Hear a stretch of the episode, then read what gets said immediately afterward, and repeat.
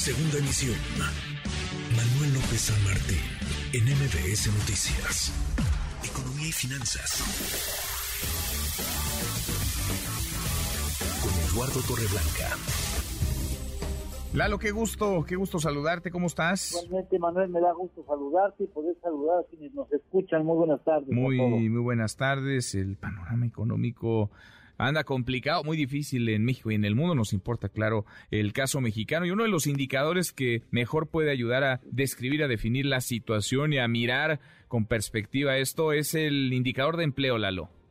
Sí, efectivamente. Hoy se dio a conocer, por cierto, Manuel, el indicador de, de, de encuesta de ocupación y empleo correspondiente al segundo trimestre del presente año.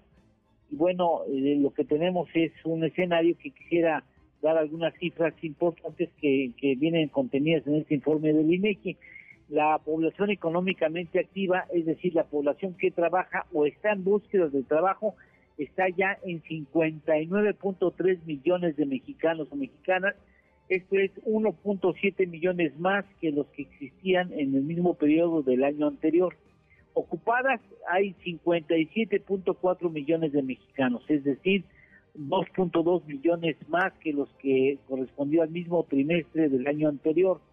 Los tres rubros principales que han absorbido ese, ese trabajo, ese aumento en el trabajo son restaurantes y hoteles con 546 mil plazas, la man, manufactura, la industria manufacturera con 482 mil, está ligada al concepto de exportación fundamentalmente, y el comercio con 465 mil empleados más. Fíjate, el tamaño de empresa que creció más el empleo, la microempresa, es decir, la empresa que tiene entre uno y hasta 10 trabajadores, eh, ahí fueron a parar 1.1 millones de, puestos de trabajo, de, de, empleo.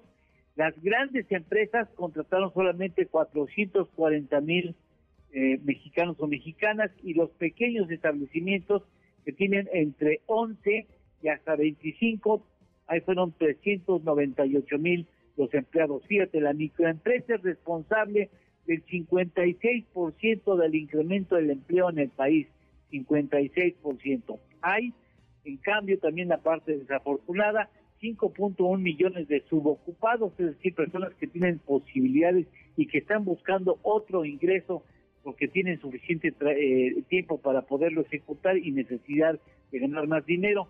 Hay 1.9 millones de desempleados, eh, 3.2% de la población económicamente activa y la parte más desagradable de este informe está indudablemente en la informalidad. 32 millones de mexicanos y mexicanas en el mercado informal, esto es el 55.7% de la población ocupada, es casi prácticamente un millón eh, más de trabajadores con respecto al mismo periodo del año anterior que están en la informalidad y que son los más vulnerables del ejército de trabajadores los más vulnerables, porque vino una enfermedad delicada, grave, importante, y para ellos son, son gastos catastróficos, Manuel.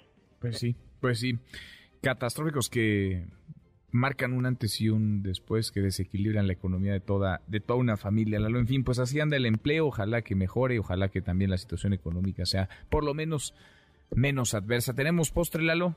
Sí, un poste me, me, llamó la atención. Hay ya un auto eléctrico con autonomía de 1200 kilómetros con una sola carga. Dale. ¿eh?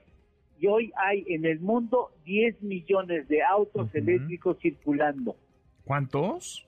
10 millones Mira. de autos eléctricos en circulación, según datos del World Economic Forum.